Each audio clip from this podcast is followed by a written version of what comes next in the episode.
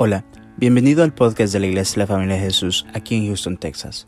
Si te gusta nuestro contenido, por favor déjanos un buen review y síguenos en las redes sociales. Nuestra visión como iglesia son las familias. Esperamos que este episodio sea de mucha bendición para tu vida. Somos tu familia.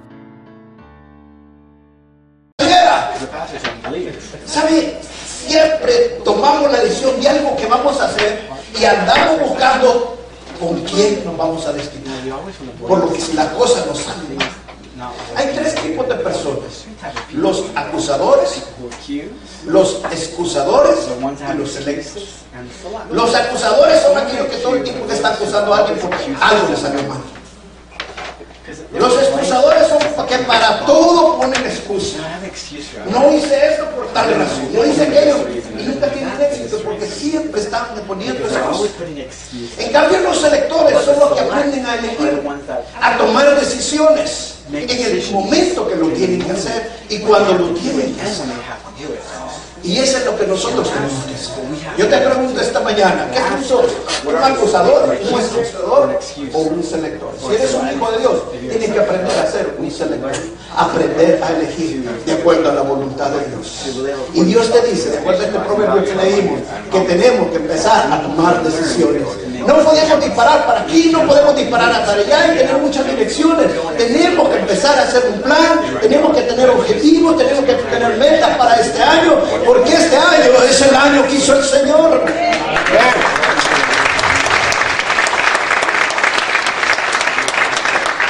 Entiende esto y esto es bien importante, hermano. Tus decisiones, lo que tú elijas, va a ser tu misión. Lo que tú desees es tu dirección. Entonces yo voy a empezar a tomar las decisiones de acuerdo a la visión que Dios me da. Y Dios tiene planes para mí. Dios tiene planes para ti este año. Y los planes que tiene Dios este año son mejores que los del año pasado. Dios te va a bendecir este año y te va a prosperar grandemente este año. Dale un fuerte aplauso.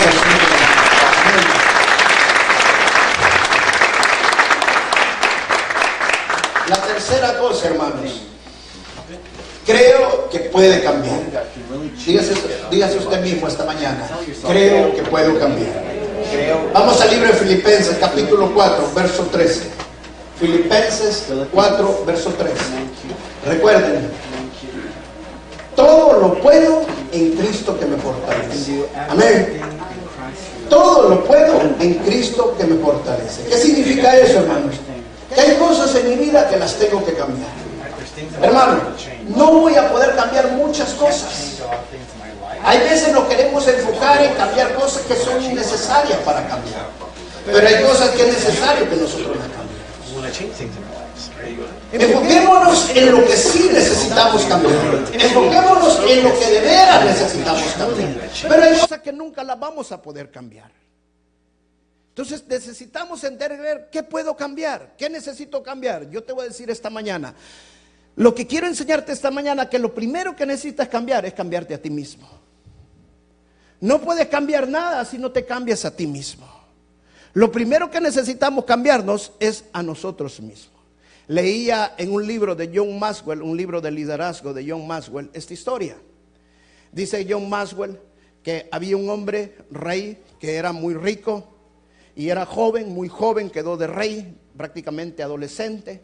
Y él le oraba al Señor cuando quedó rey y le dijo, Dios, te pido que me ayudes a cambiar el mundo y toda mi nación. Y esa fue la oración de él por muchos años. Después de tantos años que no cambiaba el mundo ni cambiaba la nación, él frustrado dijo, voy a cambiar mi oración. Y la oración de él dijo, Señor, Dios, ayúdame a cambiar los que están alrededor mío, a mi esposa, a mis hijos y a mis familiares, con solo que eso logre cambiar, voy a ser feliz, Señor. Pasaron muchos años en esa oración, pero él vivía frustrado porque nada cambiaba.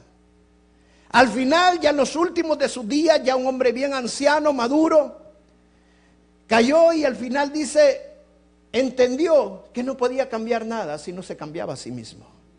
Y entonces su oración cambió. Y le dijo, Señor, en los últimos días de mi vida que esté, lo único que te pido es que pueda cambiar yo mismo. Y eso es lo que necesitamos entender que para que cambie todo lo demás, primero necesitamos cambiar nosotros.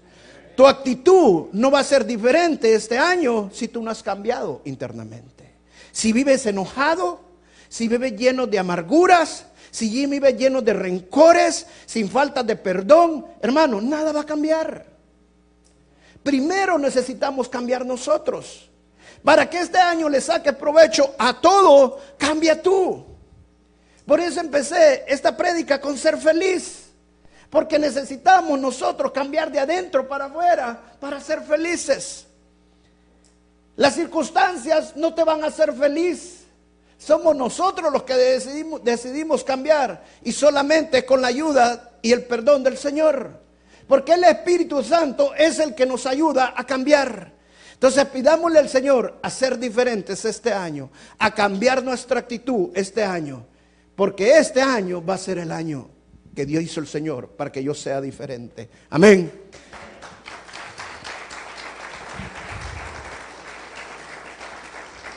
Entonces, primero debes de vivir con alegría. Segundo, debes de aceptar tu responsabilidad de tus acciones. Tercero, necesitas cambiar. Y lo primero que tienes que cambiar es cambiarte a ti mismo. Amén. La cuarta, hermanos, es aprender a valorizarnos, a realmente ver qué es lo que quiero. Y esto es bien importante, hermanos. ¿Sabe por qué? Porque mucha gente comienza el nuevo año, quieren ponerse metas, pero sin valorizar lo que van a hacer. ¿Qué tiene valor para ti? ¿Cuál es lo más importante en tu vida? Yo te puedo dar sugerencias de tres cosas que es lo más importante para tu vida y que lo que podrías poner primero. Primero es Dios. ¿Cómo va a ser tu relación este año con Dios? ¿Cómo vas a buscar de la presencia de Dios? Y te lo voy a decir, si no pones primero a Dios, nada va a funcionar. Porque la palabra de Dios dice claramente, busca primero el reino de los cielos y su justicia, y todo lo demás va a ser añadido. O sea, si yo no busco de Dios, si yo no estoy buscando de Dios, hermano, lo demás no va a venir por añadidura. Si yo quiero que este año sea lo mejor, lo primero que tengo que valorar, cuál es la posición de Dios en mi vida. No buscar a Dios por una conveniencia, no buscar a Dios para que me haga bien, sino buscarlo por quién es Él, porque Él es grande y Él es poderoso. La segunda que te puedo decir para que tú aprendas a valorizar es la familia. Hermano, yo tengo un tremendo amor por la familia. Y la iglesia, la visión de la iglesia es la familia. Y en mi familia estamos siempre unidos, estamos siempre compartiendo. Pero tengo que aprender a relacionarme con mis hijos. Hay padres que tienen una relación tóxica con sus hijos o los hijos tienen una relación tóxica con sus padres. Entonces tenemos que aprender a relacionarnos. O las parejas tienen una relación tóxica muchas veces. Entonces este año mi prioridad va a ser cómo relacionarme con mi esposa, cómo relacionarme con mis hijos, cómo relacionarme con mis padres, con mis hermanos.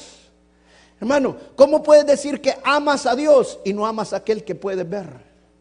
Entonces tengo que aprender a amar a mi familia. Y la tercera es tu iglesia. Empieza a ver cómo te vas a relacionar con tus hermanos de la iglesia. Ay, que hay hermanos difíciles. Sí, sí los hay, hermano. Ay, pero es que hay hermanitos insoportables que yo no los aguantaría.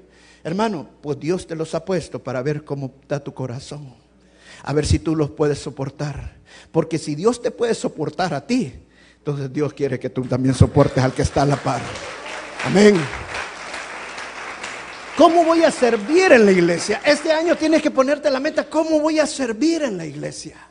Hermano, yo no veo a mí un día en mi vida que no pueda servir al Señor. Y créame, cansa. Pero ¿sabe quién me da las fuerzas? Ese Señor. ¿Por qué? Porque la obra de Dios no es con mis fuerzas, sino con las fuerzas del Espíritu Santo. Y Él me da las fuerzas. Cada mañana yo me levanto y le digo, Señor, que esta mañana tú me des las fuerzas, tú me des la sabiduría, tú me des el entendimiento para hacer esta prédica, para orarte, para pedirte, para todo lo que yo voy a hacer, Señor, dame tú las fuerzas. ¿Sabe por qué? Porque yo dependo del Espíritu Santo.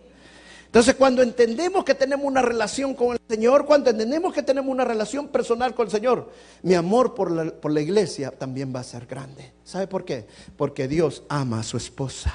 ¿Y sabe quién es la esposa del Señor? Su iglesia. Y si nosotros no amamos la iglesia, entonces ¿cómo decimos que amamos al Señor? Amén. Entonces tenemos que amar también su iglesia. Aleluya.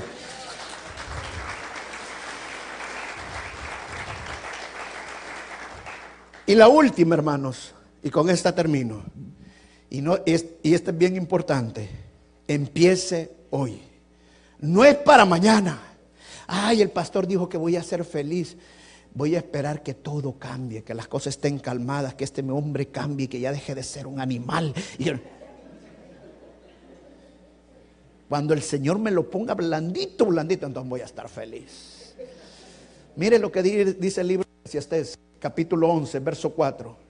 Eclesiastés, verso 11, capítulo 11, verso 4. Dice, el que al viento observa, no sembrará y el que mira las nubes no cegará. En otra palabra, aquel que está esperando hacer algo para que las circunstancias cambien, nunca va a hacer nada.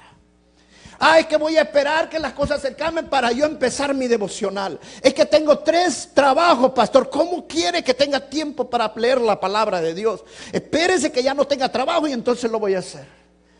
Una hermana me dijo en una ocasión allá en El Salvador, Pastor, mi gran deseo es servirle al Señor, tener una casa, una casa de oración acá, una casa de estudio, ir a la iglesia. ¿Sabe qué le estoy pidiendo al Señor? El día que me saque la lotería lo voy a hacer. Hermano, es ahora, no es mañana. Empiece hoy. No espere que las circunstancias cambien.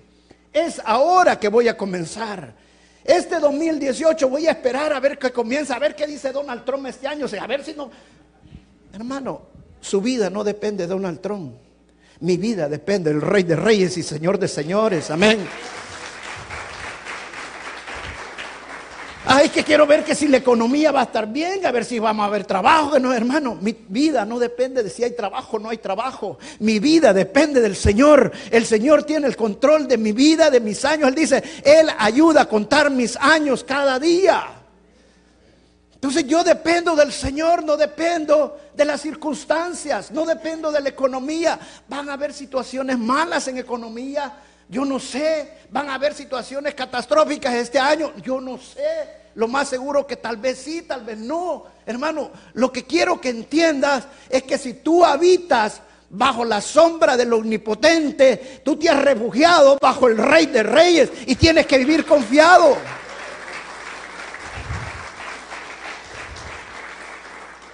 Pero empieza a tomar las decisiones hoy. No esperes que las cosas cambien.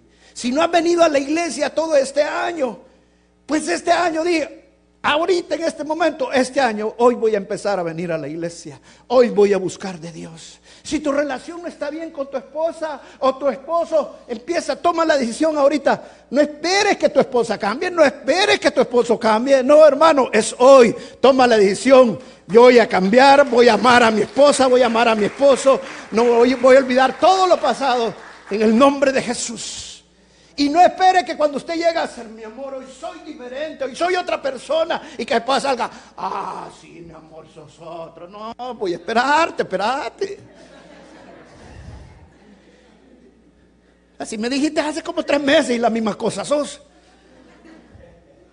Hermano, cambie sin importar que los otros no cambien. Decídalo hoy.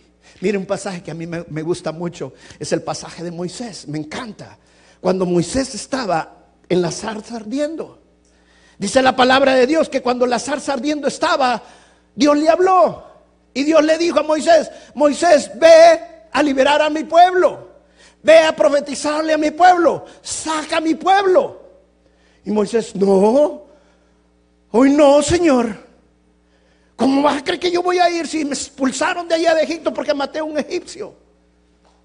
He estado 40 años en el desierto pastaneando ovejas. ¿Usted cree que los 40 años del desierto Moisés no tenía en su corazón el deseo de liberar a su pueblo? Sí. Y se lo puedo decir con toda autoridad. ¿Sabe por qué?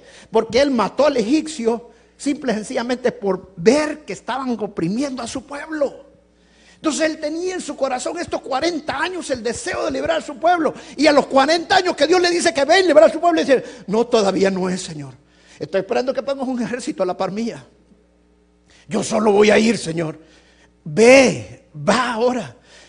Pero no se quedó ahí todavía. ¿Sabe qué le dijo todavía? Soy tartamudo. Soy incapaz. Hermano, no es tu actitud, sino que tu actitud la que determina tu actitud. Amén. La aptitud es nuestra inteligencia, la aptitud es lo que nosotros somos capaces de hacer. La actitud es nuestro carácter, es lo que Dios ha hecho en nuestro corazón, es lo que Dios ha forjado en nuestras vidas, que ahora soy un hombre de fe y camino por fe. Por hermano, lo mejor que puedes hacer es vivir por fe. Entonces de ahora en adelante no voy a tomar mis decisiones en base a mis capacidades, en base a mi aptitud, si puedo o no puedo. Si Dios lo dice, hoy lo voy a hacer. Y Dios dice, este es tu año, este es el año que tú tienes que elegir. Este es el año que tú tienes que ponerte metas grandes. Este es el año que tú tienes que buscar más de mí. Este es el año que vas a cambiar muchas cosas en tu vida. Pero decide hacerlo hoy. No esperes que empiece el año y a ver cómo va el año, a ver si me va mejorando, a ver si me aumentan el sueldo, o a ver si cambio de trabajo, o a ver si cambia este o esta. No, decídelo hoy, porque el Señor te dice, te voy a usar te voy a usar. Y a pesar que Moisés no quiso, ¿qué le dijo Dios? Te voy a usar. Gedeón fue igual. Cuando Dios llegó donde Gedeón y le dijo, Gedeón, ve a liberar a mi pueblo. ¿Y qué le dijo Gedeón? Señor, pero ¿cómo voy a ir yo a liberar a tu pueblo? Si yo soy el más pequeño de toda la familia. Y mi familia es la más pequeña de todas las familias. Y la más pobre de todos. En otras palabras, hermano, Dios, yo no soy nada. ¿Sabes que Dios se glorifica en que no es nada? Amén. En aquel que se humilla al Señor. ¿Sabe por qué? Por quien te hizo. Fue el creador del cielo, la tierra y el universo. Y Él sabe a quién creado. Y si Dios te llama, Dios te ha escogido para grandes cosas. Y Él te ha escogido para que seas cabeza y no seas cola. Decídelo ahora que hoy es el día Hoy es el año. Gózate en el Señor y no te goces en tus circunstancias. Amén. Vamos al Salmo 144. Yo quisiera que lo pusieran los de media para que todos lo vieran acá. El Salmo 144, el verso 13, 12 y 13. Si lo vemos acá, por favor. Salmo 144, verso 12, 13. Escuche bien este salmo y quiero dejárselos a todos para que todos se lleven este salmo y lo ponga en su pizarra, lo ponga en la, refrigeradora y lo haga profético en su familia. Amén. ¿Sabe? Muchas personas entienden la palabra profecía. Creen que cuando uno le está hablando profeta, que le está diciendo que ella es profeta. No, hermano, todos somos profetas en el Señor, porque tenemos la profecía más segura. Cuando usted empieza a profetizar la palabra de Dios, usted está profetizando grandes cosas para su familia, para usted, para lo que va a hacer. Amén. Mire lo que dice el Salmo 144, verso 12. Dice, déjeme quitar esto aquí. Sean nuestros hijos como plantas crecidas en su juventud. ¿Sabe qué significa eso, hermano? Usted empiece a profetizar que sus hijos van a ser hombres y mujeres maduras, que van a terminar decisiones maduras. Porque hay muchachos que llegan a grandes tomando decisiones inmaduras de rebeldía. Pero cuando usted le dice, declara esto en su familia, sus hijos van a tomar decisiones siempre maduras, no equivocadas. ¿Por qué? Porque han crecido. Luego dice, nuestras hijas como esquinas labradas, como las de un palacio. Wow. O sea, Dios la va a pulir si usted busca la presencia de Dios. Su familia está en la presencia de Dios, va a pulir a sus hijas. Ella las va a hacer princesas, les van a tener una gracia hermosa. Y mire el siguiente verso, verso 13, y con ese término Dice, nuestros graneros llenos, provistas de toda suerte de grano, nuestros granados que se multiplican a millares, decenas de millares en nuestros campos. ¿Cuántos pueden decir amén?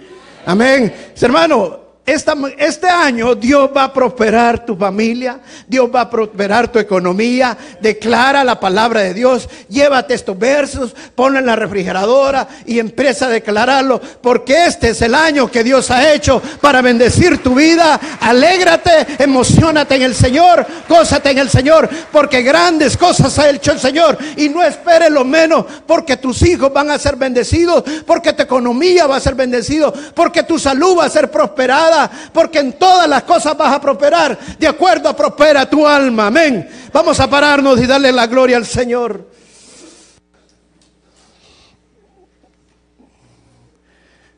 Pasen los músicos, por favor. No esperes este año nada menos. Hoy es el año que hizo el Señor. Eso significa que este año Dios va a hacer maravillas en mi vida. Lo que yo estaba deseando, este año el Señor lo va a hacer. Pero nada va a hacer el Señor si tú no lo planificas. Si tú no lo escribes. ¿Sabe que hay personas que dicen quiero ser feliz? Pero nunca escriben algo que los harías feliz. Simple y sencillamente dicen quiero ser feliz. Esto es lo que quiero. Pero nunca escriben qué los podría hacer feliz. ¿Sabe por qué? Porque no saben qué los podría hacer feliz. ¿Y sabe por qué no saben qué los podría hacer feliz? Porque siempre que han buscado la felicidad en el hombre, en las cosas del hombre, en lo material, en lo del mundo, han terminado frustrados. Pero cuando tú pones a Dios como tu prioridad y valorizas tu vida como realmente Dios quiere que la valores, hermano, tú vas a ser feliz. El gozo de Dios va a estar en tu vida. Amén. La felicidad de Dios va a estar en tu vida. Yo le pido al Señor y mis deseos grandes es que toda mi familia esté sirviendo al Señor con gozo. Y yo sé que la única manera que se va a cumplir es que yo busque primero a Dios. Que yo cambie. Si yo enfrento mi vida con esa actitud, hermano, cada año va a ser victoria. Porque Dios tiene el control de todo. Y este año no va a ser la excepción. ¿Cuántos pasaron el Harvey? Todos, ¿verdad? Todos los que estamos aquí, o la mayoría. Porque vi que algunos invitados que fuera de la ciudad. Pero los que pasamos el Harvey y sufrimos en el Harvey, ¿sabe qué aprendí yo del Harvey? Que yo tengo un Dios maravilloso, que no me ha desamparado